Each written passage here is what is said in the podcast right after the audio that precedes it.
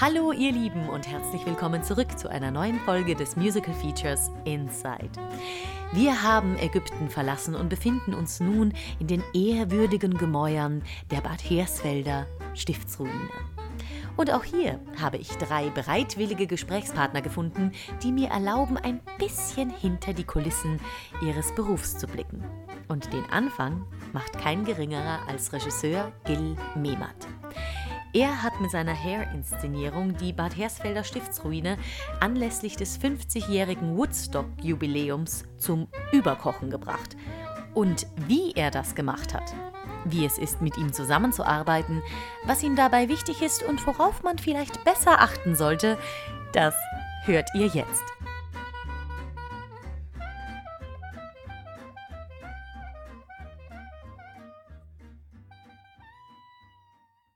Du bist ja nicht zum ersten Mal in Bad Hersfeld. Du hast ja schon mehrere Stücke hier inszeniert. Wie viele denn? Weißt du das noch? Ja, das ist jetzt die dritte große Produktion in Bad Hersfeld. Und wie bist du hierher gekommen? Seinerzeit war Holk Freitag hier Intendant und Holk Freitag hat mich angerufen 2010, denn er hatte von mir gesehen die Eröffnungsveranstaltung der Ruhr 2010, wo ja Essen in Vertretung des Ruhrgebiets als Kulturhauptstadt 2010 antrat. Und da haben wir im Januar eine Open-Air-Veranstaltung auf Zeche Zollverein gemacht, wo es auch ewig hieß, an diesem Tag, ich glaube es war der 9. Januar 2010, am 9. Januar, wenn man die Wetterberichte der letzten 100 Jahre anguckt, da hat es nie geschneit, da gibt es keine Probleme. Und dann okay. wurde kurz vorher, drei Wochen vorher, wurde angekündigt, an diesem 9. Januar wird es so heftig schneien wie noch nie im Januar seit 100 Jahren. Und es, und es war eine Live-Übertragung im, im, Fernsehen, im WDR wurde es live übertragen. Oder ZDF, ZDF wurde es live übertragen.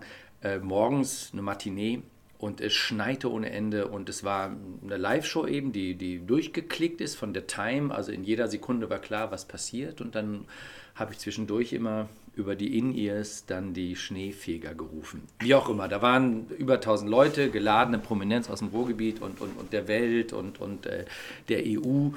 Und da war heute Freitag und als er jemand brauchte für Sunset Boulevard und er wusste, er hat Helen Schneider dabei und er brauchte einen Regisseur, der der Sensibilität von Helen gewachsen war. Und dann hat er mich eben angerufen und gesagt, ich habe das gesehen, wie sie da den äh, Schnee bewältigt haben und vielleicht können sie dann auch die Hitze von Helen Schneider bewältigen. In so einer Location mhm. weiß man ja selber, gibt es Dinge, die passen besser, die funktionieren besser und Stücke, die sehr indoor belastet sind, passen nicht so. Bei ähm, Suns Boulevard brauchte ich auch eine Zeit, um zu merken, nein, die, die Ruine ist, da braucht man ja wenig Bühnenbild, die Ruine ist ja mhm. äh, ein, eine Villa und die muss man so nehmen und da darf man jetzt nicht eine Villa groß reinbauen, man muss sie als Villa nehmen. Äh, mit Open Air ähm, ergeben sich immer Themen und ich hatte schon ein bisschen Open Air Erfahrung, weil ich das gemacht, ich habe vorher in Worms auch schon gearbeitet bei Nibelungenfestspielen und das ist ein eigenes Genre mhm. und und gar nicht so sehr als, als Krise, die man bewältigen muss, sondern als Herausforderung und dass man daraus wirklich einen Mehrwert macht. Dass man nicht so da draußen sitzt und zittert und denkt, oh, jetzt in einem schönen, schnuckeligen Theater und dann wird auch das Licht besser greifen, dann könnte man mehr mit Deko machen. Nein, es muss zu einem Qualitätsmehrwert werden. Und andererseits habe ich eben auch über die Jahre festgestellt, dass äh, Leute, die gewohnt sind, einen gewissen Theaterkomfort, äh, bei Stücken, und das unterstelle ich natürlich auch Helen oder, oder später auch Judy Winter oder, oder ähm, Helmut Baumann, und, auch ältere Kollegen, da muss man sich auch kümmern, dass sie sich wohlfühlen, dass die nicht dann plötzlich irgendwann eine Stunde in einer verregneten Garderobe stehen und denken, was mache ich hier eigentlich? Mhm. Weil du sagst Indoor-Stück, natürlich, weil es in, in dieser großen Villa spielt, Sunset Boulevard, ist Hair für dich ein Outdoor-Stück? Ja, auf jeden Fall. Als wir neulich hier wieder anfangen mit den Wiederaufnahmeproben, äh, nachmittags eben, und wir spielen auch öfter nachmittags, und normalerweise finde ich das schrecklich, nachmittags zu spielen. Selbst Indoor ist nachmittags schrecklich zu spielen, aber äh, tagsüber, wo einem so jede Konzentration und Intimität von Theater verloren geht, dachte ich in dem Moment, das ist schon besonders, dass ich hier bei Herr eine fast hundertprozentige Authentizität habe, was da gerade passiert, weil da kommen jetzt diese Hippies rein und sie sind dort. Und es ist nicht mal die Behauptung von einem anderen Raum, sondern da ist die Rock'n'Roll-Bühne, da sind diese Lichttürme und die Hippies sind da Und wir behaupten eben nicht, das bedeutet jetzt eigentlich, wir sind wie oft bei Musicals backstage im Theater oder wir sind jetzt in einer Villa des Produzenten so und so oder wir sind im Urwald oder was es alles für tolle Orte gibt. Nee, das war so authentisch, dass ich dachte, ja, das ist jetzt völlig egal, ob das nachmittags spielt und weil es dahin gehört. Und gerade jetzt ist ja so viel Woodstock nochmal hochgeschwemmt mhm. worden und wir haben ja mit der Produktion Woodstock geradezu heraufbeschwört und eine Hommage an Woodstock auch gemacht. Äh, an dieses Festival, an wahrscheinlich die vier wichtigsten und, und schönsten Tage überhaupt in der, in der Menschheit. Mal abgesehen vielleicht von der Zeit, wo Jesus durch die Welt ging ähm, und mit seinen Jüngern. Hier war es halt ein bisschen mehr Jünger und ein bisschen größer. Und deswegen ist Her ein ganz tolles Open-Air-Stück. Mhm. Hast du einen Unterschied gespürt, als du es damals in der Reiterhalle gesehen hast und jetzt hier, von, eben nur von der Location her? Dass sich das Stück verändert, je nachdem, wo du es hinsetzt?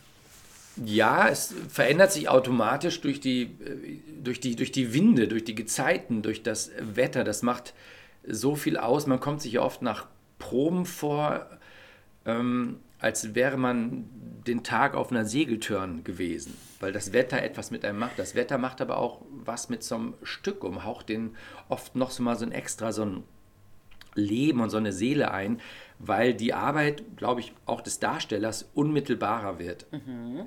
Weil du wirklich kämpfst in dem Moment auf der Bühne mit einer realen Umgebung.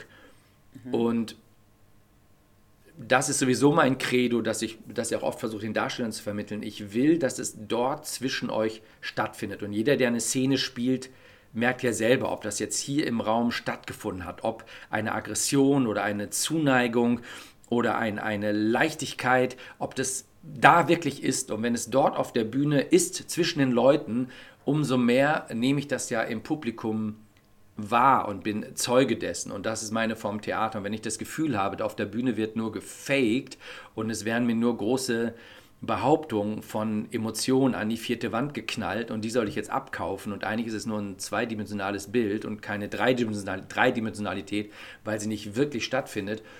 Das merkt man sehr schnell und das merkt man, das ist auch oft, wie wir wissen, im, im Musical eine große Gefahr, weil es da viel um Geschenkpapier und Schleifchen geht. Mhm. Und, aber was ist in dem Geschenk drin? Und mhm. da ist immer die Chance, dass Open Air das befördert, äh, ohne das Zutun der Regie oder der Künstler, weil die Welt die Atmosphäre, die Hemisphäre wirklich einen Anteil daran hat. Und dadurch verzeiht einem Open Air auch viel mehr. Also ja. ich habe ja auch schon Open Air Shows, wie die West Side Story, die ich in Magdeburg gemacht habe, war letzten Herbst in Dortmund. Und wir alle merkten so, wir können jetzt nochmal viel detaillierter, detaillierter arbeiten. Wir müssen aber auch viel detaillierter arbeiten, weil durch das Open Air automatisch eben diese, was ich eben sagte, so diese Authentizität sich ergibt und plötzlich muss man wieder viel, viel genauer sein und es wird einem viel weniger verziehen, Indoor. Mhm. Outdoor verzeiht einem ganz viel. Mhm. Macht dich das als Regisseur nervös, wenn da noch so quasi, du kannst ja viel weniger kontrollieren wenn da noch eben die Welt von außen kommt und die Gezeiten von außen und eine Wespe ist auf der Bühne oder eine Maus oder was auch immer. Fordert dich da als Regisseur das Open Air da auch nochmal extra raus? Ja, aber während du so die Frage stellst, äh, bin ich so im Zeitraffer mal durchgegangen, meine Open-Air-Erfahrung. Also die erste große war wirklich 2009 in Worms. Dann habe ich eben viel Magdeburg gemacht, viel Hersfeld gemacht, äh, jetzt gerade Elisabeth gemacht, ja, und eben die Ruhr 2010 gemacht. Das sind sehr, sehr viele verschiedene Open-Air-Erfahrungen und man wird dann auch gelassener also vielleicht tatsächlich äh, ist es wirklich wie ein Segler. Wenn man zum ersten Mal auf das Schiff geht und eine, und eine Segelturn macht, dann ist es sehr aufregend und dann lernt man damit umzugehen und dann lernt man das zu schätzen und dann nutzt man ja auch, wie auf dem Segelboot, den Wind. Und jetzt gerade hier habe ich alle Stücke mit Melissa gemacht und Melissa ist eine sensationelle äh, Partnerin, die gerade allen Zufällen entgegentritt und alles sehr, sehr genau mit konstruiert. Und wenn man so abgesichert auf die Bühne geht, dann kann man auch, glaube ich, besser in diesem Konstrukt, was man hat, ist, kann man dann auch besser den Winden und den Gezeiten trotzen. Und insofern ist es ja oft dann auch ja, schön, wenn dann eine Wespe, eine Taube, ein Vogelschiss oder ein Regen kommt. Und wir haben ja dieses Jahr bei Herr die Erfahrung gemacht, wissen, dass wenn es wirklich hart regnet, das haben wir bei Herr mhm. noch nicht gemacht. Und ich hatte große Angst, weil die Kostüme sehr empfindlich sind, Ähm, und bei der Generalprobe hat es ja extrem geregnet und Melissa und ich schauten uns an, das ist jetzt gut, dass es mal passiert. Mhm. Den letzten Sommer war das ja durchweg unglaublich heiß. Und wir dachten, es ist gut, dass es passiert. Wir haben die Erfahrung und es funktioniert auch. Mhm. Also die Sensibilität, die Herr ja mitunter hat, menschlich, ähm, wo man da miteinander steht und, und sehr, sehr emotional ist, ähm, hat auch den harten Regenschauern ausgehalten. Wie entsteht ein Creative Team? Ja, das ist eine, eine Frage, auf die man auch ewig lange antworten kann. Ähm, denn wenn man anfängt so als junger Regisseur, ist es ja meistens so, dass einem so Leute zugeschustert werden. Dann fängt man so an, dass man irgendwo mal so rein darf und mal ein Stück machen darf. Ähm, und dann heißt es, ja, wir haben dann einen Ausstatter. Und über die Jahre ist mir dann immer mehr klar geworden, ich muss den nächsten Schritt gehen, dass ich meine Teams habe. Ich will meinen Ausstatter, ich will meine Leute, weil diese Zusammenarbeit tatsächlich irrsinnig intim ist, wie eine Familie. Mhm. Und Ausstattung macht ja wahnsinnig viel aus. Und nun bin ich auf eine gewisse Art und Weise sowieso autistisch und vielleicht gar nicht mal so teambegabt. Das lernt man ja auch, weil das, was auf, wenn ich nicht selber eine Grundvision vom Bühnenbild habe, äh, dann kann ich gar nicht inszenieren, dann kann ich gar nicht vorbereiten. Mhm. Also ich brauche einen Bühnenbildner, dem ich sagen kann, pass auf, ich will das so und so und das so und ich will dieses Objekt und dann brauche ich einen, der das dann noch besser macht als meine Forschung. Wenn ich aber merke, dass meine Kreativpartner das nicht noch einen drauflegen, dann ist das für mich unglaublich frustrierend. Mhm. Ähm, wie entsteht das? Also wenn man dann irgendwann die Freiheit hat, die Leute auszuwählen, äh, dann guckt man natürlich so ein bisschen. Und dann ist es wirklich schön, wenn Dinge wachsen und entstehen. Melissa äh, King war mir natürlich jahrelang ein Begriff und wahrscheinlich dachte ich als kleiner Regisseur, der vor dem Musical auch erstmal viele andere Dinge und, und eher Schauspiel äh, viel gemacht hat und auch die eine oder andere Oper, bis ich dann immer mehr Musical gemacht habe, war natürlich Melissa schon unglaublich etabliert.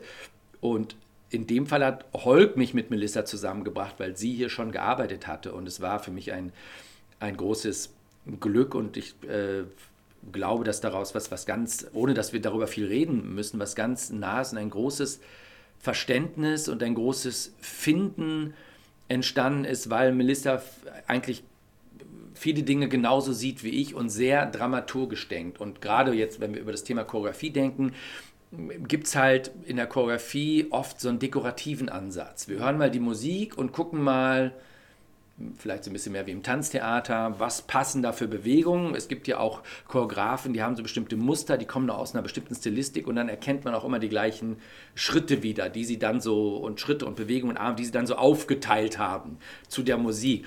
Und Melissa denkt, wie ich, absolut dramaturgisch und wir bereiten sehr genau vor, was ist die Situation und ich über, übergebe das ja auch gerne meinen Choreografen, dass ich etwas vorstrukturiere, sage, das ist das Bild, das ich sehe.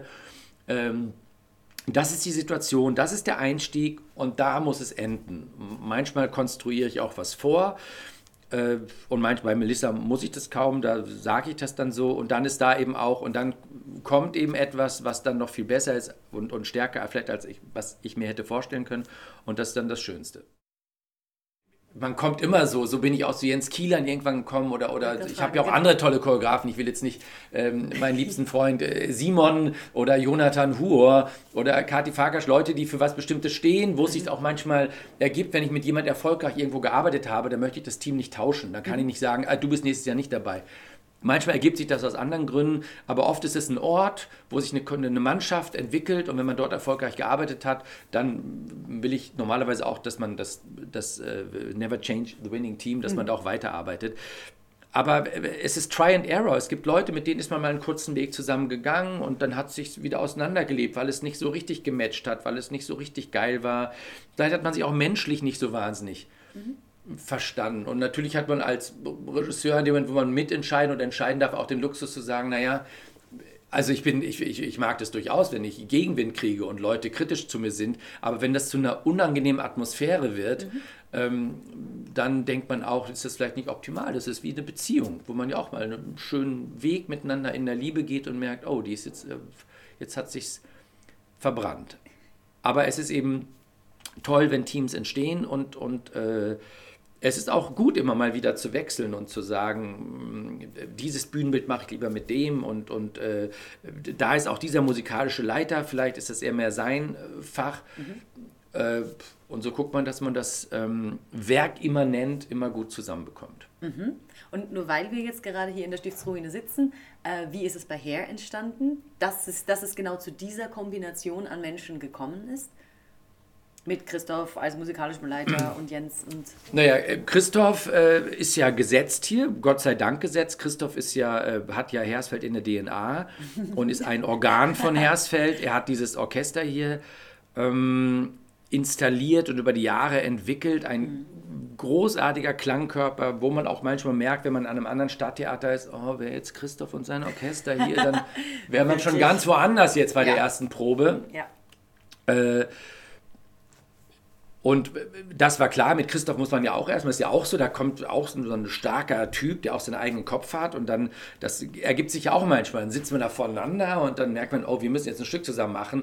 Und dann ähm, braucht es auch manchmal eine Zeit, dass man so eine Nähe zueinander findet, dass man ein Vertrauen findet, dass man vielleicht auch durch Auseinandersetzung der Kommunikation geht, bis man merkt, ach, da kann man äh, viel, viel ähm, ruhiger werden. Also Christoph ist erstmal hier eine großartige, sensationelle Instanz. Bei Herr ist es so, du hast es schon erwähnt, Herr ist schon mal entstanden in, in München, in der Reithalle, was vielleicht auch als Vorbereitung für Hersfeld gut war, dass es eben nicht äh, konventionell in einem, in, in, im Gärtnerplatz selber, im Rokoko-Theaterchen entstanden ist, sondern auch schon ein bisschen anarchisch. Mhm.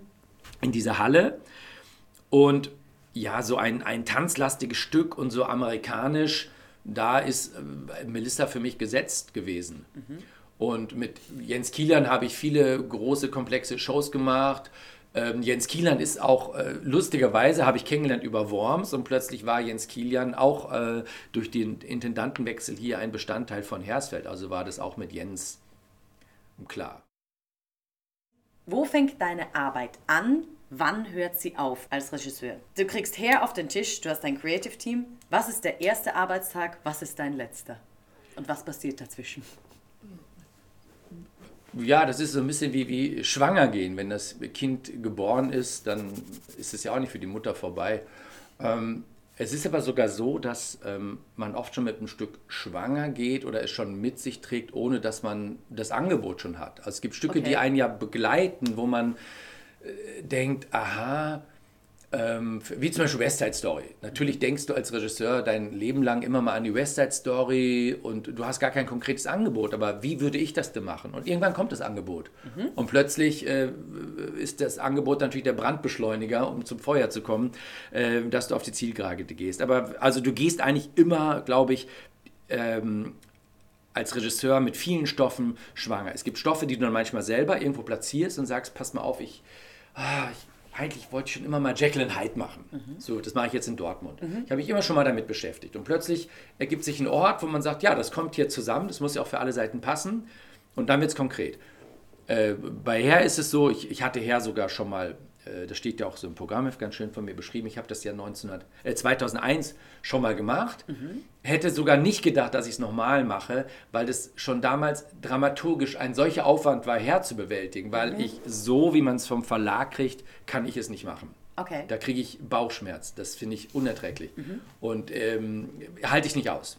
So, da haben vor 50 Jahren mal irgendwelche Leute in irgendwelchen Drogenräuschen irgendwelche Dialogen miteinander improvisiert und wir tun jetzt so, äh, als improvisieren wir die jetzt nach. Oder, mhm. also, und auch was da geredet wird, ist 50 Jahre später, hat es ja allein dadurch seine Qualität gehabt, dass es sich jeder Form enthoben hat. Mhm. Und dass man den, den äh, Dilettantismus von Hippies auf der Bühne als Performer zur äh, zum Aufführungskredo erhebt. Und das ist jetzt mit professionell ausgebildeten Darstellern ja was völlig anderes. Man muss ja auch bedenken, dass den Musical-Darsteller, wie es ihn jetzt gibt, vor allem auch in Deutschland gibt, gab es ja auch Ende der äh, 70er am Broadway nicht in mhm. der Art. Diese Art von Musical-Erzählung, diese Art von mhm. Musical-Tanz, diese Art von Verbindung von Tanz, und Schauspiel und den Rockgesang dazwischen, das mhm. war ja auch etwas Neues. Ja. Wir hatten in, in Herz zum Beispiel in München damals saß ein älterer Mann, 70-jähriger Mann plötzlich im Publikum, in, bei den Proben hat er sich reingeschlichen und dann war das der Original Claude von 1968 von München. Nein! Und was? der war völlig baff, auf welchem handwerklichen Niveau das da jetzt abgeht. Also was da gezaubert wird, wie professionell mit den Choreografien, weil es damals natürlich nicht so war. Ja. Da hat man natürlich die Leute mit anderen Dingen äh, geködert und überrascht, eben dass man sich auszog oder mit Farbe kleckerte oder mit Wasser spritzte oder so. Ja. Aber das eigentliche äh, choreografische äh, Zutun war ja nicht so professionell, wie das, wie das jetzt, wie jetzt eine Nummer gearbeitet wird. So, das dazu. Aber ich hatte eben nicht gedacht, dass ich Herr nochmal mache. Ich habe zwischendurch auch Herr nach 2001 nochmal angeboten bekommen. Und ich dachte, ich will es nicht genauso machen, wie ich schon gemacht habe. Aber mich nochmal durch diese Dramaturgie forsten, oh, ich kann es mir nicht so richtig vorstellen. Und das ist ja auch gerade, wenn du ein Stück nochmal machst und du hast es schon mal glücklich gemacht. Ja. Selbst bei einer Wiederaufnahme ist es oft, jetzt fängst du wieder von vorne an. Aber du warst ja schon mal da. Gut, äh, damals Herr in München, da sagst du natürlich nicht nein, weil bestimmte Dinge und Arbeitsbedingungen zusammenkommen. Ähm, und dann war das toll, schon mal die Erfahrung mit dem Stück gemacht zu haben und es nochmal neu aufzubereiten mit äh, der eigenen Biografie, äh, in der du viel erlebt hast und viel gelernt hast und natürlich mit der Biografie der Welt, was mit der politischen Biografie der Welt, was sich dort alles getan hat. Und dann war das nochmal ein doppeltes Upgrade, das ähm, so zu tun. In dem Moment, wo du das, die Anfrage hast, äh, geht die Karteikiste auf in deiner äh, Kreativkommode und dann machst du den Herrordner auf und dann packst du da alles rein und dann weißt du, dass du irgendwann eine Bauprobe hast, wo, das, wo die Bühne äh, fertig gedacht sein muss, ein, zwei Wochen vorher. Die Bauprobe ist meistens, wenn jetzt das Angebot kommt bei einem Musiktheater, um es jetzt mal ganz logistisch zu beschreiben, Bitte. dann hast du vielleicht einen Vorlauf von anderthalb, manchmal auch zwei Jahren, manchmal auch nur ein Jahr, sagen wir anderthalb Jahre. Dann hast du vielleicht ein Dreivierteljahr vor der eigentlichen Premiere eine Bauprobe. Das heißt, bis dahin muss dein Konzept stehen. Du musst das fertige Bühnenbild haben und ein, zwei Wochen vor der Bauprobe muss der Bühnenbildner seine technischen Zeichnungen abgeben, sodass auf der Bauprobe das Bühnenbild, was du dir ausgedacht hast, mit markierten Dekorationen erstellt wird, dass du alles überprüfen kannst. Wie sind die Laufwege, wie sind die Sichtlinien, wie funktioniert das für das Licht, ist, ist, ist genug Möglichkeit, gut zu leuchten, wie sind die Auftritte, all diese Dinge überprüfst du und veränderst dann nochmal Maße, gehst danach nochmal in Klausur, auch weil sich herausstellt, das, was ihr euch ausgedacht habt, ist viel zu teuer. Aber es ist immer zu teuer. Genau, Selbst es wenn du irgendwann sagst, pass teuer, auf, da genau. kommt ein Pappkarton auf der Bühne, kriegst du trotzdem danach einen Anruf von der technischen Direktion, es ist nicht finanzierbar. Ja. Es viel zu teuer, also egal, was du machst. Ist die Bauprobe schon, war die zum Beispiel damals schon in der Reithalle? Ja, Direkt drin. Das Ja, heißt ja. auch, man weiß, welches Lichtequipment man hat, welche Tonmöglichkeiten man prinzipiell hätte. Wenn du sagst, Ja. da geht es um. ja oder Lichtexperiment oder umgekehrt. In dem Fall, was, so, was wirst du dann dort brauchen? Okay. Und werden sich alle, also ich würde sagen, da weißt du dann schon so zu 70, 80 Prozent, was passieren wird, aber natürlich im Nachklang der Bauprobe äh, hast du vielleicht auch neue Inspirationen. Und für mich ist Inspiration sehr wichtig oder auch wenn ich eben gesagt habe, ich bin auf der einen Seite sehr autistisch, aber ich reagiere sehr extrem auf etwas, was ich sehe oder wahrnehme. Und dann kann es plötzlich sein, dass du bei der Probe merkst, du, ah, der Schlüssel zu der Szene. Der Schlüssel zu der Szene ist, ist ein völlig anderer und dann erfindest du plötzlich nochmal was anderes. Und das ist bei großen Shows natürlich schwieriger, weil du nicht so plötzlich mal sagen kannst, jetzt brauche ich aber noch einen Jeep auf der Bühne oder oh, ich habe eine super Idee, ich brauche jetzt einen Stelzenmann und das ist manchmal gar nicht so einfach, wenn du das nicht vorher gedacht hast. Ja. Umgekehrt ist es aber auch so, wenn du alles vorher gedacht hast, dass du dann manchmal merkst, ja, das war am Tisch irgendwie ganz schön, aber irgendwie stimmt es auch nicht. Bei allem, was du dir ausdenkst, ist ja immer wichtig Aufwand und Ergebnis. Ja. Und es ist natürlich schöner, wenn das Ergebnis so viel größer ist als der Aufwand. Manchmal machst du ja riesen Geschiss und dann denkst du, ja, ist ganz nett. Es gibt ja auch Ideen, die sind in einer Sekunde verpufft. Wenn die sich dann nicht weiter organisch entwickeln auf der Bühne, Ja. dann entsteht auch kein Zauber. Es gibt manchmal Sachen, da denkst du, ja, da haben sie jetzt ein geiles Teil für viel Tausende hingestellt, jetzt habe ich es gesehen, das war es jetzt auch. Jetzt tut es auch nichts mehr mit mir. Also wichtig ist, dass etwas auch immer weiter was macht. Also es gibt große Ideen, kleine Ideen und ich glaube, die besten Ideen sind die, die nichts kosten. Also wirklich merkst, dass das, durch das, was auf der Bühne miteinander entsteht, das Metaphysische, ähm, dass das besonders ist. Das kann also sein, dass du nachher nochmal eine Idee hast und je größer das Haus, desto schwerer ist das nachträglich zu machen. Wenn du auf einer kleinen Bühne bist, Ja. ist es natürlich so viel schneller, wenn du irgendeine blöde Idee hast, auf einer kleinen Bühne den Raum zu verändern oder einen Ja. völlig anderen Ansatz zu schaffen. Das ist in so einem Riesenbetrieb mit Werkstätten und so natürlich nicht so leicht möglich. Genau. Ähm, in dem Moment, wo ich jetzt die Bauprobe habe, muss ich halt die Ausstattung haben. Das, das ästhetische Konzept. Auch der Kostümbildner hat dann kurz danach schon Gespräche mit den Werkstätten. und so weiter. Aber auch da ist beim Kostüm natürlich so, dass in dem Moment, wo er dann Anproben hat, sich auch nochmal Dinge verändern. Natürlich ist Musical grundsätzlich ja so komplex, dass du ähm, dass du ein, eine Buchstruktur hast, die naturgemäß nicht drei äh, Szenen oder drei Akte oder fünf Akte hat wie im klassischen Theater oder, oder der Oper, sondern du hast einfach mal 30 Szenen. Mhm. Und oft sind die, ist das Buch ja auch, was du dann kriegst, ist ja dann irgendwann mal erprobt durch irgendeine Aufführung. Und dann merkst du aber auch, dass bestimmte strukturelle Dinge ähm, sich eigentlich nach der Ausstattung richten. Äh, richten. Okay. Also dass du weißt, aha, da haben die den Vorhang geschlossen und deswegen haben die da vorne plötzlich einen Monolog oder noch einen Song, damit die da hinten umbauen können. Also ja. es kann manchmal sein, dass es ausgehend von deren szenischer Idee oder Ausstattungsidee eine, eine äh, dramaturgische, dass, dass es dann dramaturgische Konsequenzen hat. Und wenn dich mit einem Stück beschäftigt, ähm, merkst du manchmal, oh, das kann man eigentlich umstellen oder anders machen. Oder ja. der Song, also es gibt viele Stücke, wo du es machen kannst. Es gibt Stücke, die aber in sich eine so starke Bindstruktur, dass du das vielleicht nicht machst. Also es ist, bevor du ähm, auf die Proben gehst, sind so viele Unsicherheiten bei mir, weil du immer Angst hast, habe ich was vergessen, äh, ist mir was noch nicht eingefallen, ist das schon der Clou, äh, muss man sich nochmal anders denken. Natürlich hast du über die Erfahrung nach, wie, nach und nach bestimmte Sicherheiten, mhm. aber du gehst darauf zu, du hast die äußeren Dinge geklärt, aber was du eben nicht weißt mit Probenbeginn, wie geht das auf mit deinem Ensemble, was du dort zusammengesucht hast? Über die Jahre kennt man dann ja auch viele, viele Leute, aber es kommen ja auch immer wieder neue Leute dazu.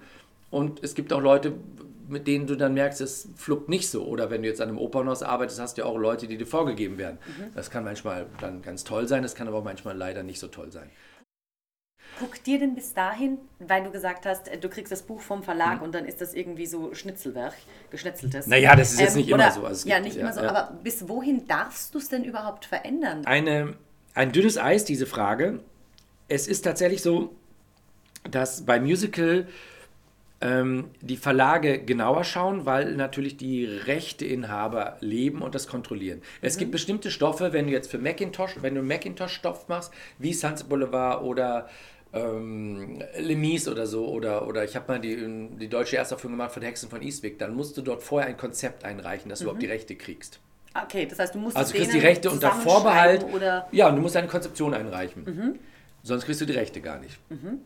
Die müssen sagen, okay, der macht damit keinen Quatsch äh, Les Miserables wird nicht auf einem Mond spielen im Jahre 3025, ja. wo irgendwelche neuen Herrscher eine Tiefgarage errichtet haben, indem sie ein Skript finden und das wird aufgeschlagen und dann singen sie die Marseillaise. Nee, also du musst denen erklären, so und so erzähle ich das, mhm. damit du diese Rechte kriegst. Ähm, Im Musical sind, ist ja nicht wie in der Oper ja kein Stoff so frei, dass du damit machen kannst, was du willst. Mhm. Aber insofern ist ähm, der Freiraum viel geringer als mit um, klassischen Stücken. Mhm. Aber das ist auch manchmal reizvoll, dann mhm. dort einen interpretatorischen Zugriff überhaupt zu finden. Ja. Gerade weil der Spielraum kleiner ist, trotzdem zu sagen, okay, ich will trotzdem merken, das ist mein Ansatz und nicht was ja auch manchmal äh, äh, der Grund sein kann, dass man getrieben ist, ich muss aber auffallen und besonders originell sein und deswegen sollen alle mal erstmal in der ersten Szene in den Eimer pissen. Ähm, gibt's ja, Hauptsache kann man ja machen, ja. kann ja auch, kann ja auch toll sein, kann auch großartig sein. Ähm, und im Musical ist es einfach der Spielraum geringer. So, jetzt wissen wir alle, dass es durchaus im Musical öfter vorkommt, dass man bei einer Inszenierung mitgewirkt hat und irgendwann sieht man mal Programme von London zwei Jahre vorher oder zehn Jahre vorher denkt, hä? Das ist doch genau unsere Inszenierung. Also es wird irrsinnig geklaut und nachgemacht. Und ja. es gibt durchaus den einen oder anderen, auch namhaften Kollegen, der das schamlos macht. ja. Ist vielleicht auch besser, bevor man sich selber was Schlechtes einfallen lässt, einfach zu klauen und zu kopieren. Und dann zitiert sicherlich auch jeder Brecht ich könnte dann nicht mehr schlafen. Ja. Also äh, natürlich nimmt man Dinge auf oder sieht mal was in einer Inszenierung. Zum Beispiel gebe ich zu, dass diese starken Paar-Scheinwerfer, die wir bei Hair am Anfang haben, habe ich in dieser Art mal in London am West End gesehen, ich glaube bei Commitments, mhm. habe ich so eine Paarwand. Dachte ich, das will ich auch mal haben, natürlich. Ja. Aber ich würde nie Commitments machen mit dem gleichen Bühnenbild. So, und das kann ich nicht verstehen. Ja dann sehe ich auch keinen Sinn da drin, eine neue Inszenierung zu machen. Ja. So. Aber wie gesagt, der Spielraum ist kleiner im Musical, aber ich würde nie etwas kopieren. Und bei Hair äh, Natürlich kannst du einen Broadway fahren oder inzwischen alles über YouTube dir abrufen. Ach, die haben das so gelöst. Ach, da war die Choreografie so. Und ähm, wer sich mal damit beschäftigt, merkt, wie viele schlechte Rolex-Kopien auf der Theaterdecke liegen, um mal dieses Bild zu nehmen. Wenn ich am Montmartre mir eine Rolex kaufen will, kriege ich die für 14 Euro, die sonst 14.000 Euro kostet. So, und das ist im Musical leider gang und gäbe. Natürlich ist es klar, wenn ich eine En-Suite-Produktion rüberpacke, dass Cats aussieht wie Cats oder Lemise Lemise, wenn ich es von dort kriege. Aber wenn ich die Chance habe, es selber zu machen, ähm, dann bitte will ich auch meinen Ansatz. Und deswegen bin ich Regisseur. Ich bin ja kein Pfadfinder oder ein Flugbegleiter, äh, sondern ich bin ja der, der da mit seiner kreativen Handschrift dort was leisten will. Und deswegen will ich engagiert werden. So, und das ist meine Arbeit. Und wenn ich was Geiles sehe, dann möchte ich, eigentlich habe ich das Gefühl, geil, ich muss was anderes finden. Ich will meins finden. Und das ist für mich das größte Glück oder die große Befriedigung, wenn der Scheiß, den ich mir ausgedacht habe, wenn ich merke, die Leute kaufen das, es, funktioniert. Das ist mein Ansatz. In der deutschen Regie ist es ja normalerweise, wenn ich ans Stadttheater gehe, geht es um die Dekonstruktion und nicht die Konstruktion eines Stückes, die Dekonstruktion. Und es geht auch in der Regel um die Desillusionierung. Und jetzt ähm, Regie zu machen im Musical, wo es um Konstruktion geht, um Illusion, um Illusion zu schaffen, was ich toll finde. Und das zu verbinden mit, mit einem Regiezugriff, mit einem eigenen Zugriff, ähm, der dafür sorgt, und das ist mir das Wichtigste, dass ein Stück eine Seele bekommt, dass eben dieser, das, was zwischen all dem, was wir dort handwerklich gemacht haben, was wir physisch auf die Bühne gestellt haben, dass dort etwas besonderes Metaphysisches entsteht. Und ich finde es, und es ist vielleicht anmaßend, aber ich glaube, es gibt einen Unterschied zwischen einem schrecklichen, peinlichen Gröllacher und es gibt einen Lachen, ein tiefes Lachen, was aus dem Herzen kommt und wo noch andere Seiten mitschwingen. Und das gibt es genauso bei, wenn ich die Leute wirklich zum Weinen kriege und sie wirklich ergriffen kriege. Und das ist das, was mich am Theater interessiert. Und da bietet Musical natürlich eine großartige Vorlage. Aber ich will tief in das Stück vordringen, soweit mir das möglich ist. Und ich möchte auch tief in das Publikum vordringen, soweit mir das möglich ist. Gab es einen Punkt, wo du gesagt hast, Musical ist für den Wunsch besser geeignet als Schauspiel? Das Schöne am Musical ist, dass es alles beinhaltet. Ich habe Schauspiel im Musical, ich habe Oper im Musical, ich habe Zirkus im Musical, ich habe Tanztheater im Musical, ich habe Film im Musical von der Erzählweise. Und ein wesentlicher Unterschied ist ja im Musical, dass wir eigentlich immer, wir sind recht nah am Film, weil wir versuchen, authentische Figuren zu spielen, die in kurzen Sätzen sich etwas mitteilen. Und dann eigentlich das, was im Schauspiel der große Monolog ist, ist dann die große Ballade. Ähm, und da kann man jetzt so lange drüber philosophieren, was die Unterschiede sind. Aber vom Arbeiten ist es für mich als Regisseur toll, der gerne viel erfindet und gerne viele szenische Dinge ausprobiert, mit Musicaldarstellern zu arbeiten, weil ich es dort am schnellsten und virtuosesten kriege. Mhm. Wenn ich jetzt, vielleicht hat es der ein oder andere äh, gesehen, wenn ich jetzt das Wunder von Bern nehme, wo so ein so intensives Ineinanderwirken von einer tollen Psychologie, von einer großen Bühnenmaschinerie, ähm, von, von, von Schauspiel, von, von opernhaften Elementen, von, ja, egal, von filmischen Elementen, was da alles ineinander spielt, das kriege ich am Schauspiel nicht hin. Mhm. Weil ich im Musical ja auch die Bereitschaft habe, von jedem Darsteller sofort das zu machen, was ich mir wünsche. Ich würde ja nicht im, ich würde ja im Schauspiel nicht auf die Bühne kommen und sagen, pass auf, ich habe eine super geile Idee für diese Szene und so machen wir das jetzt. Die super geile Idee für die Szene, die sage ich nicht bei der ersten Probe. Mhm. Die sage ich nach der fünften Probe, wenn alle verzweifelt sind. Und dann sagt man so, vielleicht, ähm, pass mal auf, ich, äh, wo ich euch gerade so sehe und ihr mich so inspiriert habt die letzten Wochen, vielleicht ist, ist das die Idee für die Szene? Ja, lass uns es mal ausprobieren. Und wenn du es umgekehrt machst, du fängst damit an und sagst, ich will die Szene so haben, dann hat die sich auch totgeprobt und totgelaufen, dann hat auch keiner mehr Bock, das zu machen. Ja. Aber dieses ähm, Trainieren, dieser Sportcharakter mhm. an der Arbeit im Musical, das ist einzigartig. Dieser Sport- und Zirkuscharakter und den hast du nicht in den anderen Genres. Und das, das ist, ist, für schön. mich schön, ja. weil ich ähm, gerne Dinge mache. Mhm. Und wenn mir das nicht gefällt, mache ich was anderes. Ja. Aber ich bin sehr entscheidungsfroh. Man kann sich dann immer noch umentscheiden. Aber und dann einen draufsetzen. Und das äh, im Schauspiel ist, glaube ich, sehr wichtig, das Suchen. Mhm. Das alles Gefühl haben, wir suchen hier gemeinsam. Und manchmal ist, auch gar nicht, manchmal ist auch gar nicht so ein Interesse, es zu finden, mhm. sondern das Suchen zum, zum Zustand zu erklären das hört sich jetzt vielleicht so negativ an, alles hat seine Vor- und Nachteile, aber alle Vorteile sind im Musical für mich drin. Äh, nochmal um zurückzukommen, ähm, mit dem, wo dein Job anfängt und wo er aufhört. Also sind wir vom Thema abgeschweift? Genau, wir sind abgeschweift. Ich hole dich wieder zurück. Denn du stellst dein Team zusammen, mhm. möglichst schnell, sprichst die Leute an. Du weißt, du hast im halben Jahr oder dreiviertel Jahr eine Bauprobe, die bereitest du vor, machst ein ästhetisches Konzept. Du denkst die ganze Zeit weiter. Du machst natürlich eine Besetzung parallel. Entweder bist du an einem Haus, wo du gar nicht viel Spielraum hast, oder das heißt, du kriegst so und so viele Gäste, oder wie in Hersfeld dankenswerterweise, du kannst komplett casten. Und vielleicht ist auch manchmal so, dass deine Fantasie auch das Stück besser zu lesen und, und, und zu und an dich ranzuholen, auch mit einer bestimmten Besetzung auch nur funktioniert. Mhm. Das geht mir auch im Schauspiel ganz extrem so. Wenn ich nicht weiß, wer das spielt, liest sich der Text nicht richtig. Und liest du den laut? Holst du dir das Skript, schlagst, schlägst es auf Nein. und während du deine kreativen Ideen bekommst für die Inszenierung, wie machst du das? Was Nein. ist dein kreativer Prozess? Mein kreativer Prozess, dass ich das Stück erstmal in mein Layout bringe. Wenn es nicht mein Layout hat, kann ich ein Stück nicht lesen. Ich werde wahnsinnig. Ich Was bin Autist.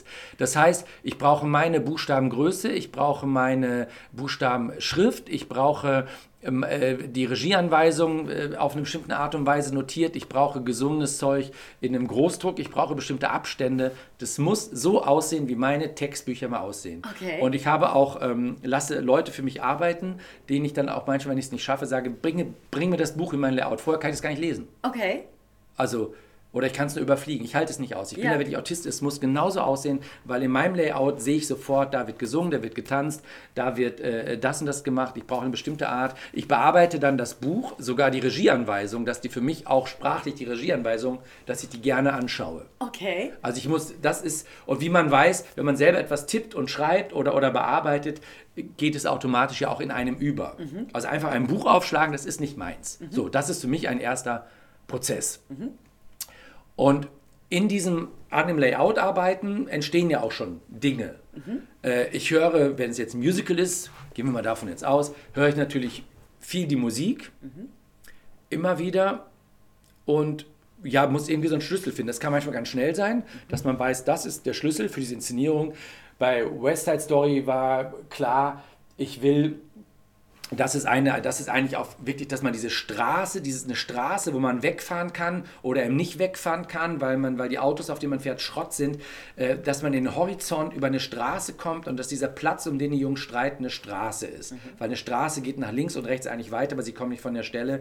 Und deswegen war klar, da kommt eine Tankstelle hin. Und dann hat, war alles sofort ganz logisch. Bei, ähm, bei, bei Sunset Boulevard war klar, dass es diese Treppe sein muss und dann auch nicht viel mehr, denn manchmal ist, es, ist das Weglassen ja die Kunst, dass man auch einen Fokus auf die Dinge schafft im Weglassen. Das hat auch oft mit dem Spiel der Darsteller zu tun. Wenn ich ein Stück so komplett kunterbunt ausdekoriere und auch die Darsteller kunterbunt ausdekoriere, kann ich manchmal Deko und, und Licht vom Darsteller gar nicht unterscheiden.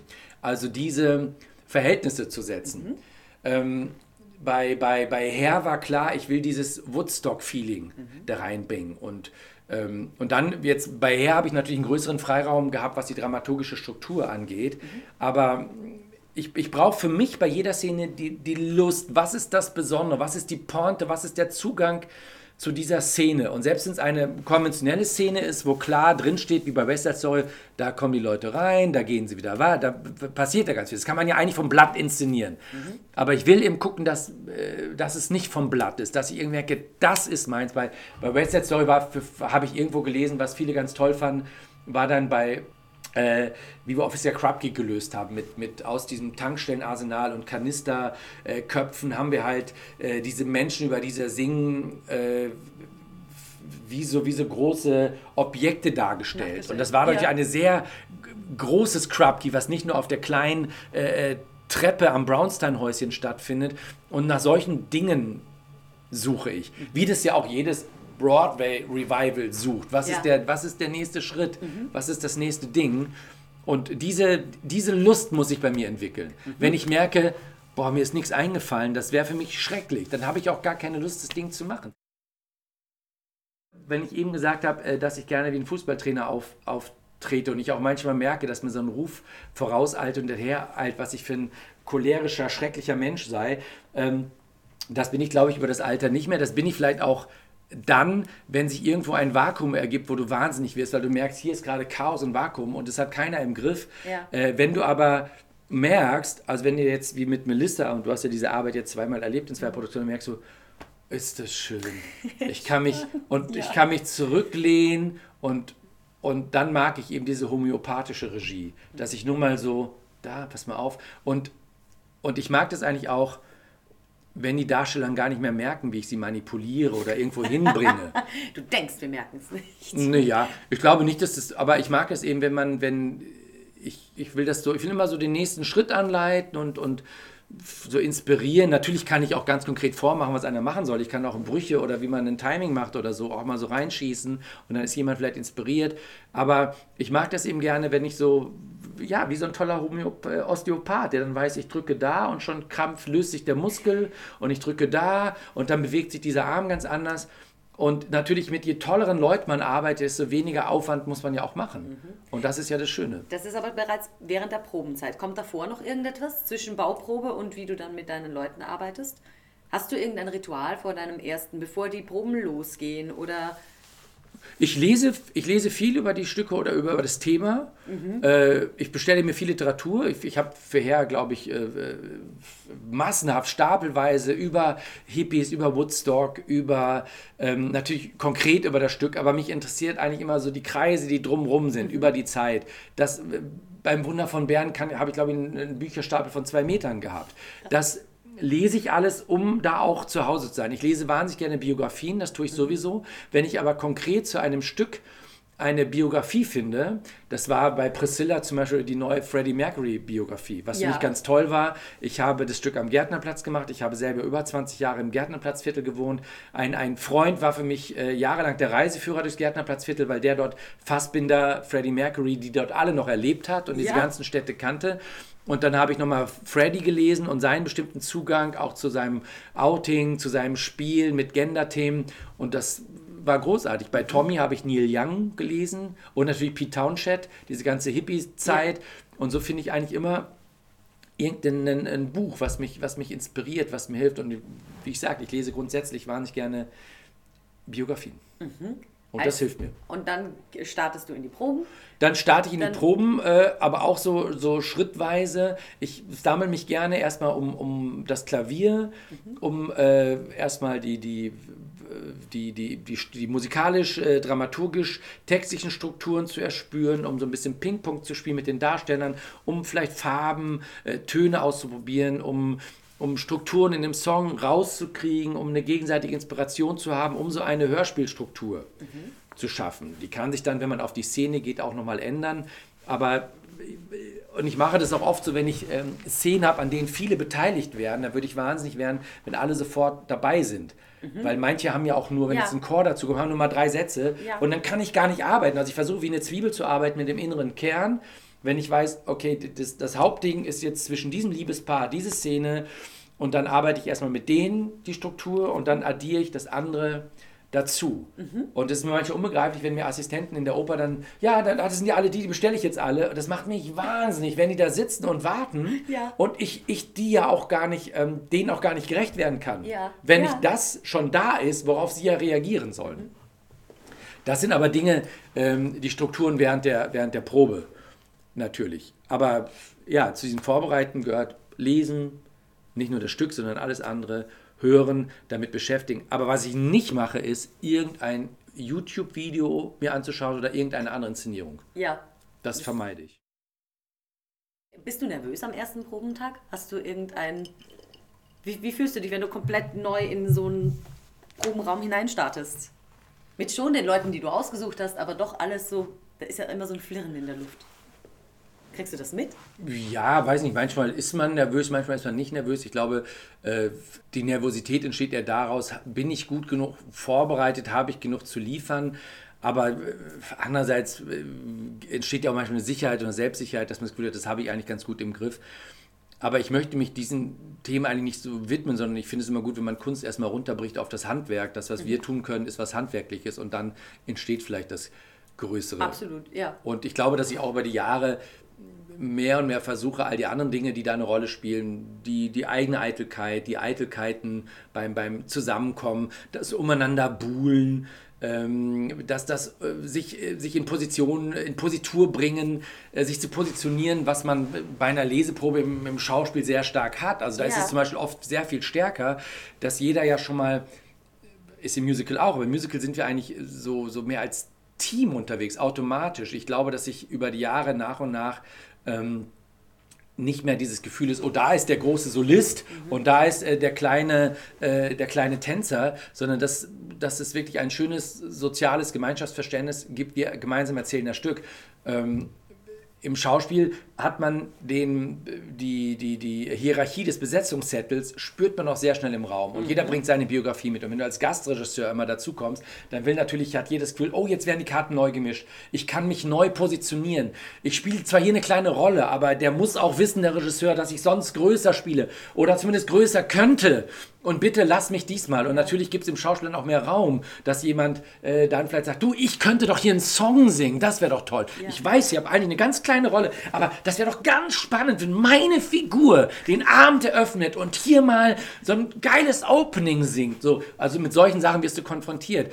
Und was mir dann immer so ein Kriterium ist, zu sagen, pass mal auf, ich will erstmal überhaupt nicht originell sein. Ich will erstmal richtig sein. Ich will erstmal das gut hinkriegen und rauskriegen, was richtig ist für das Stück. Für das Stück, für die Geschichte. Das kann man aufs Musical übertragen, wenn ich merke, dass jemand in seiner musikalischen Interpretation erstmal sofort ganz originell singen will und ganz neue Töne und, und, und ganz geil riffen will. Mhm. Und ich denke, erstmal ohne, dass es gut ist und dann gucken wir, ob es noch ein bisschen mehr Gewürz braucht. Mhm. Und wenn jeder gleich sein ganzes Gewürz reinschmeißt, ähm, dann heißt es nicht unbedingt, dass es deswegen besser mhm. schmeckt.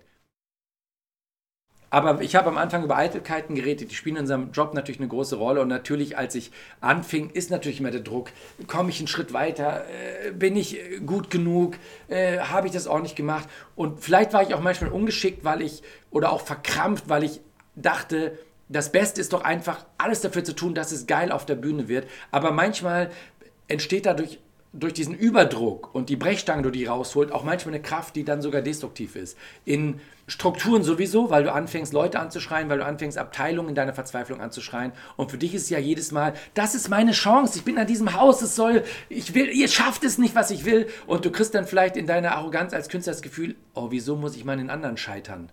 Meine Idee war doch gut. Ich bin ja. an eurer Unfähigkeit gescheitert. Und das, uh, das, gefährlich.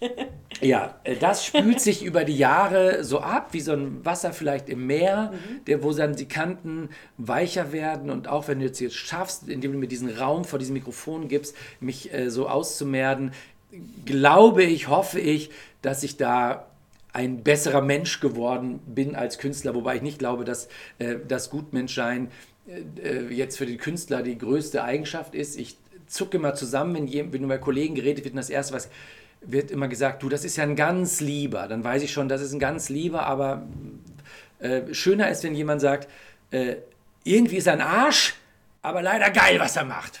So, ist mir lieber. Okay. Als Künstler. Aber ich bin, glaube ich, etwas lieber geworden über die Jahre. Und das hat, glaube ich, mit der Nervosität zu tun, die runtergeht. Mhm. Der Druck geht runter.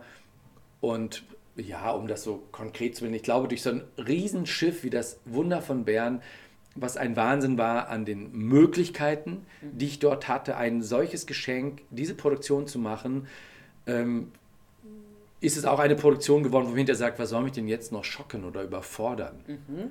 Mal abgesehen von der Produktion gibt es ja da auch psychologische Komponenten. Es gibt ja auch Leute, die Job van Ende nicht überlebt haben. Mhm. Absolut. Ich habe ja schon mal einen Kinofilm gemacht, den hätte ich auch nicht in dem Moment machen können, wenn ich nicht schon so viele Premieren gehabt hätte, weil jeder ja. Drehtag ist eine Premiere. Und hinterher war, hat man dann viel gelernt und wie ich erwähnte, bricht man es aufs Handwerk runter und weiß dann auch mit Krisen, und die kommen schnell am Theater, umzugehen. Und ich bilde mir ein, inzwischen mit Krisen sogar ruhiger umzugehen als mit dem Alltag, weil in dem Moment eine ganz klare Birne gefragt ist und man dann wirklich gucken kann, okay, was hast du alles in deinem Theaterrucksack drin, was kannst du jetzt rauszaubern, was kannst du machen. Und andererseits, wenn ich das Wunder von Bern erlebe, habe ich auch das Gefühl, ich muss mir jetzt nicht mehr so viel beweisen. Also dieser Druck ist so weg. Was ich mir nur beweisen will, ich will, dass das, was wir zusammen machen, das ist jedes Mal für mich wie Hollywood. Ich will eine möglichst tolle Produktion und ich will, das ist vielleicht anders geworden über die Jahre. Ich will, dass die Leute, die daran beteiligt sind, ihr Glück finden. Und das äh, soll natürlich, und das soll mein Glück sein. Und nicht, dass ich danach dann äh, gesehen werde. Nochmal, ich lese auch seit Jahren keine Kritiken mehr oder was Leute damit machen. Ich habe auch, glaube ich, seit 20 Jahren äh, keine Bewerbung oder irgendwas geschrieben. Ich will meine Arbeit machen und die soll von alleine ausstrahlen und damit habe ich gute Erfahrungen gemacht. Hast du eigentlich gar keinen letzten Arbeitstag, oder? Weil das bleibt immer Nee, ich zucke ja, zuck ja auch immer zusammen, wenn ich, wenn ich zum Beispiel, ich bin Freitag bin ich in Berlin kurz gewesen, wegen einem Projekt und steige aus dem Taxi und dann hörst du freitags ja immer oder schon eigentlich ab Donnerstag nachmittags, schönes Wochenende und dann zucke ich immer zusammen. Dann denke ich, äh, Wochenende, äh, was ist das? Wann fängt das an? Was, was, ach so, ja klar. Also ich zuck da jedes Mal zusammen. Und in dem Moment äh, äh, äh, läuft in einem Schnellfilm mein ganzes Leben ab, weil ich denke, und es wird dir nicht anders gehen, als Künstler hast du kein Wochenende. Du kennst diese Struktur nicht, ja. dass es für andere Leute viereinhalb Tage Arbeit gibt und dann ist Wochenende und dann machst du irgendwas. So, ich, ich kann nicht leugnen, dass, dass in meinem Künstlerleben viele Jahre auch von hartem Existenzkampf mhm. äh, geprägt waren, wo, wo überhaupt kein Loslassen war. Und ich hatte auch recht früh, war ich, war ich Familienvater und hatte ähm, mit, mit einem nicht geringen Abstand zwei Söhne, die ernährt werden wollten und Wochenende im konkreten Sinne und Wochenende im großen Sinne äh, gibt es für mich nicht. Mhm. Aber ich habe neulich, weil die Leute sagen, ah, du bist Workaholic, äh, ist doch krank. Und dann habe ich aber neulich nochmal gelesen, ich wusste schon, es gibt auch positiven Stress. Und jetzt habe ich nochmal den schönen Satz gelesen, Stress, den man glaubt bewältigen zu können, mhm. ist schöner Stress. Das kann ich, oh, kann ich das unterschreiben? Aber ich kann mich auch, ähm, falls sich jetzt jemand Sorgen um meine Gesundheit macht, und das haben schon oft Leute getan, weil ich mich ja gerne auch äh, beim Verausgaben verletze, äh, auf, beim Proben und dann im Krankenhaus liege oder so, aber ähm, ich kann auch ganz schnell runterfahren. Mhm. Also wo ich wirklich sage, okay, das ist der Job, jetzt hast du dich verausgabt, das gehört dazu und dann kann ich sofort zumachen. Dann frage ich dich noch eine allerletzte Frage. Du, du hast es schon so ein bisschen angedeutet. Denkst du, dass du eine Signatur hast, wissen die, dass du das inszeniert hast? Versuchst du da irgendetwas einzubringen? Möchtest du, dass das die Zuschauer sehen, dass, das, dass die Leute, die mit dir gearbeitet haben, sagen, ja, das war eine Guild-Produktion und ich mache das fest an dem, dem und dem? Das ist natürlich schöner, wenn diese Frage andere Leute beantworten. Ich freue mich aber, wenn ich das Gefühl habe, dass Leute etwas bemerken, dass sie mhm. etwas sehen und sagen, ja, das war irgendwie mal anders. Mhm. Was, was mir persönlich, was, was ich glaube ich gut kann, was Leute schnell bemerken, aber vielleicht gar nicht sogar so sehr im Musical, sondern im Schauspiel, weil es da seltener ist, äh, ist jetzt was ganz Äußerliches, aber Übergänge. Mhm. Ähm, weil für mich Übergänge müssen immer einen Zauber haben und ein Zauber, der etwas erzählt.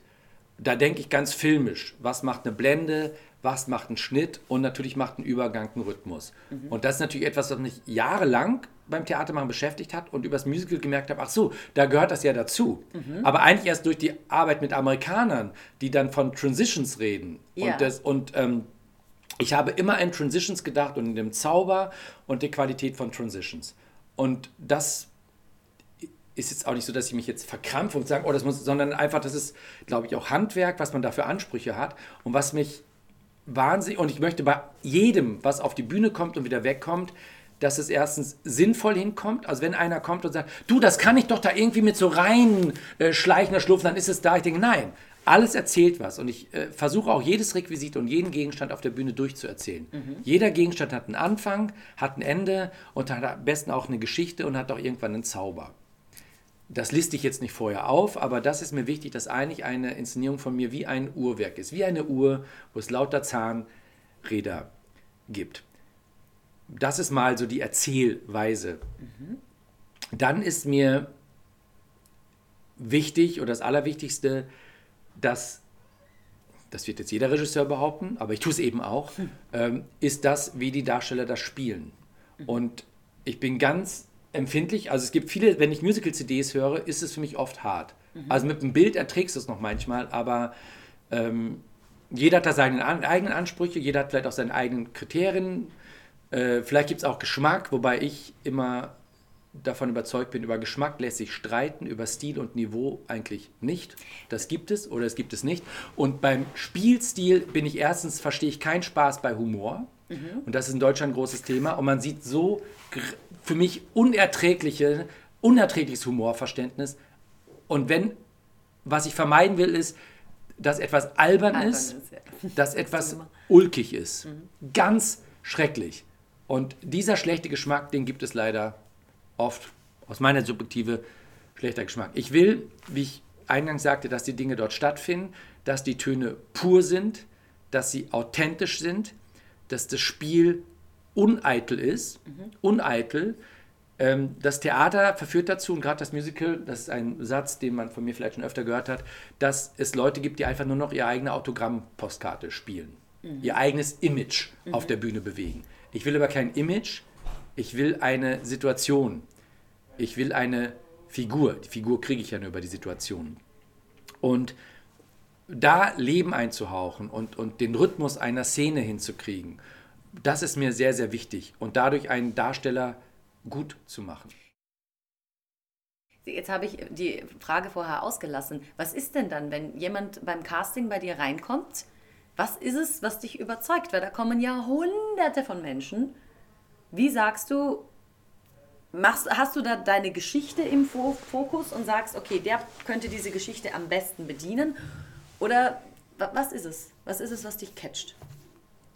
Das ist ja im, im, als Mikrokosmos auch nichts anderes, als, als, als wenn man sich in, in jemanden verliebt. Man muss ja seine Darsteller lieben, man muss Freude an denen haben, man muss sie bewundern für etwas, was sie tun. Es ist beim Vorsingen ja relativ, relativ leicht rauszukriegen, ob jemand eine Partie musikalisch bewältigen kann. Da steht die Musical ja so stark im Vordergrund, dass dann vielleicht manchmal der Aspekt fehlt, gut, er kann es musikalisch toll bewältigen, aber kann er äh, dem auch eine, eine tiefere Struktur geben? Und dann gibt es auch manchmal Leute, die vielleicht das gar nicht mal am lautesten singen, aber wo ich das einfach schöner finde. Aber es ist eine solche Gemengelage. Und das mit Auditions ist ja sowieso hier so ein bisschen anders. Im, im Gegenteil äh, zu da, wo es erfunden wurde. Am West End oder Broadway müssen alle nur ein U-Bahn-Ticket kaufen und fahren zur Edition und dann kommen da alle zusammen und sehr viele und dann ist es auch sehr demokratisch. Hier ist es natürlich so, dass man zum Teil acht Stunden durch die Gegend fährt, um auf einer Audition aufzutauchen. Das ist für alle ein Riesenaufwand und es herrscht schon sofort eine ganz andere Energie von Erwartung, Hoffnung, Enttäuschung. Ähm, für mich ist eine Audition ein, ein Kennenlernen Viele kenne ich dann auch schon. Das hat auch große Vorteile, weil ich schon, weil eigentlich deren eigentliche Audition ist das, was sie jahrelang vorher schon geliefert haben oder, oder was ich mit denen erlebt habe. Und du kannst ganz anders in, ganz anders in die rein projizieren.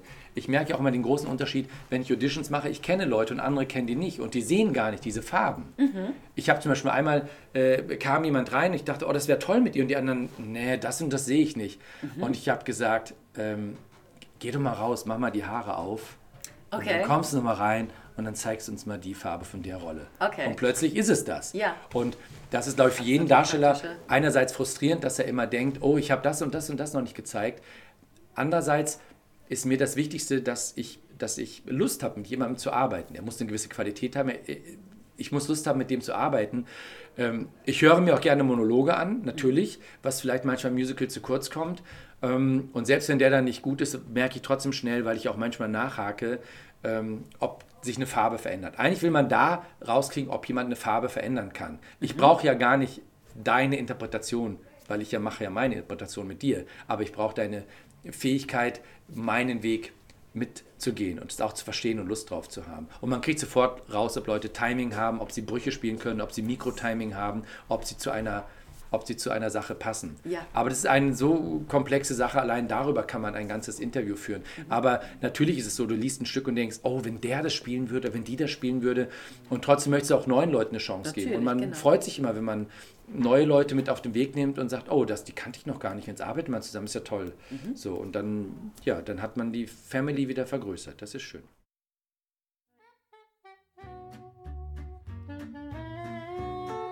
Das war Inside Nummer 4 mit Regisseur Gil Mehmet. Und beim nächsten Mal gehen wir sogar noch eine Instanz höher. Höher als der Regisseur, sagt sie. Oh ja, denn beim nächsten Mal treffe ich mich zum Gespräch mit dem Intendanten der Bad Hersfelder Festspiele, Jörn Hinkel. Und wenn ihr euch schon mal gefragt habt, worin denn die Arbeit eines Intendanten besteht, nun dann, schaltet wieder ein und seid mit dabei. Ich freue mich auf euch. Also, bis bald!